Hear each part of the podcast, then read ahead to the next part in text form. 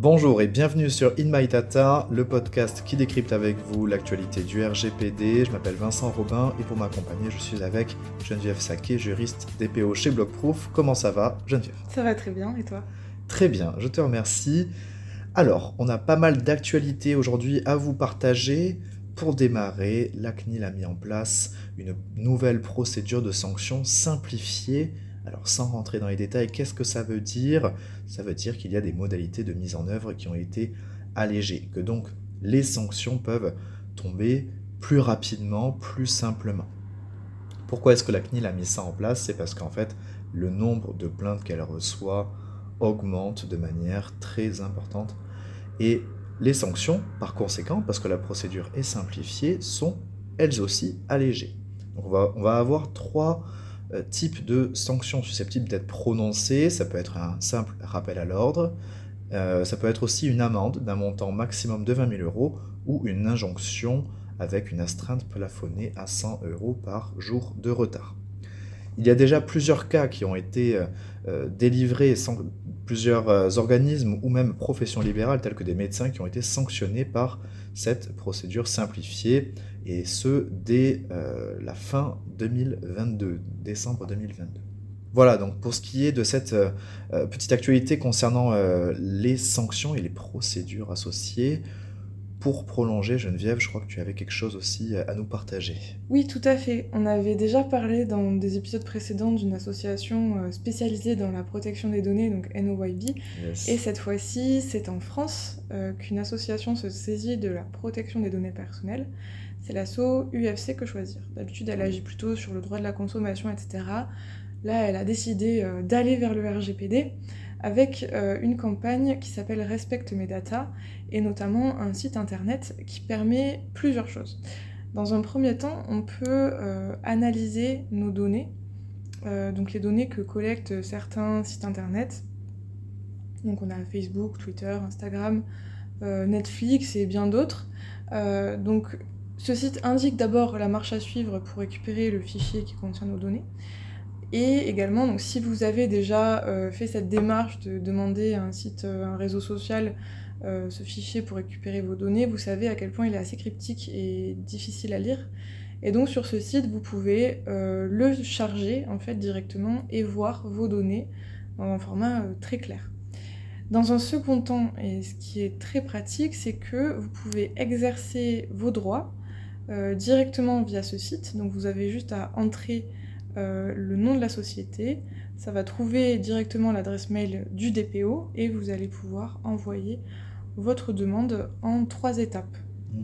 Donc très pratique. Ouais, nous on a, on a fait un petit test hein, justement euh, chez, chez BlockPro pour voir un petit peu déjà sur la partie récupération de données, analyse de mes données, ce qu'il ce qu'il en était. Alors, je ne sais pas si Geneviève, tu as envie de faire un petit, un, rapide retour d'expérience, sans bien sûr rentrer dans, les détails, mais en tout cas les, premiers éléments que tu as pu euh, percevoir. Oui, alors dans un premier temps, j'ai été un peu déçue parce que je pensais que ça allait être instantané. Évidemment, on est sur Internet, on pense, on pense que tout va vite. Eh oui. Euh, donc non, il faut aller vraiment euh, sur le site en question pour demander nos données. Ensuite, donc on fait, une vraiment une requête. Et puis nos données mettent un peu de temps à arriver par mail. Je crois que j'ai fait la demande il y a une heure ou deux toujours rien reçu. le réseau social en question euh, prend son temps.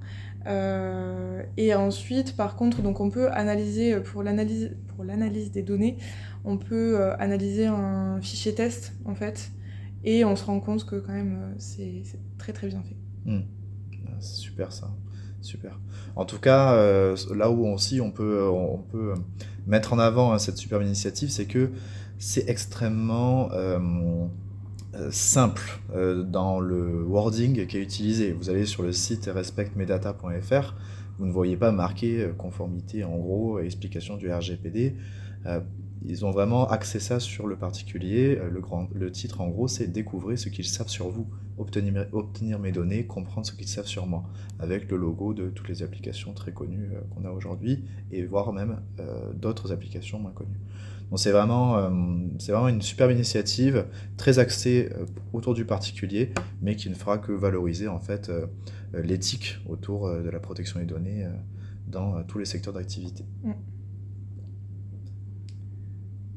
Pour prolonger, Euh, est-ce que tu veux continuer de prendre la main ou est-ce que je parle de ma petite actu euh, ouais, je, vais, je vais, finir sur, sur mes actus très rapidement. Donc, on a le CEPD qui s'est réuni pour parler cookies. Alors, normalement, on n'a pas le mécanisme de ce qu'on appelle le guichet unique pour les connaisseurs sur les cookies, puisque on n'est pas vraiment sur le RGPD, mais plutôt sur la directive e-privacy. Mais le CEPD a considéré qu'il euh, y avait trop de plaintes, et notamment de cette association dont j'ai parlé tout à l'heure, NOYB, euh, qui avait euh, relevé plein plein de sites où les cookies n'étaient pas conformes. Et donc, le CEPD a considéré qu'il y avait tellement de plaintes qu'il fallait qu'ils se réunissent. C'était un cas de force majeure. Et donc, ils ont fait 13 réunions de travail qui ont permis d'adopter un rapport qui présente des conclusions sur les cookies, donc sur le design des bannières, euh, sur euh, le refus euh, des cookies, sur les notices d'information des cookies, etc. etc. Donc vous pouvez le trouver sur le site du CEPD, c'est très intéressant et je vous invite à aller le lire pour les plus intéressés d'entre vous.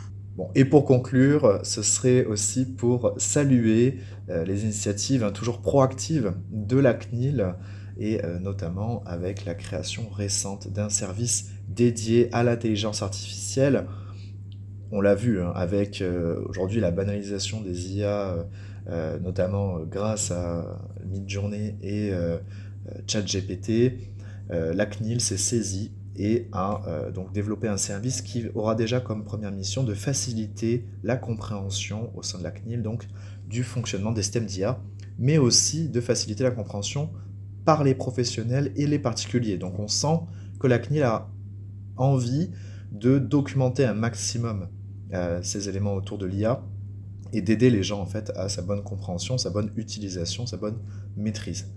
Elle souhaite aussi, grâce à ce service, consolider son expertise. La CNIL a toujours été au sommet euh, de la connaissance vis-à-vis de la protection des données et donc euh, bien connaître l'IA aujourd'hui est essentiel pour prévenir des risques, bien sûr, sur la vie privée et consolider la mise en œuvre de ces systèmes.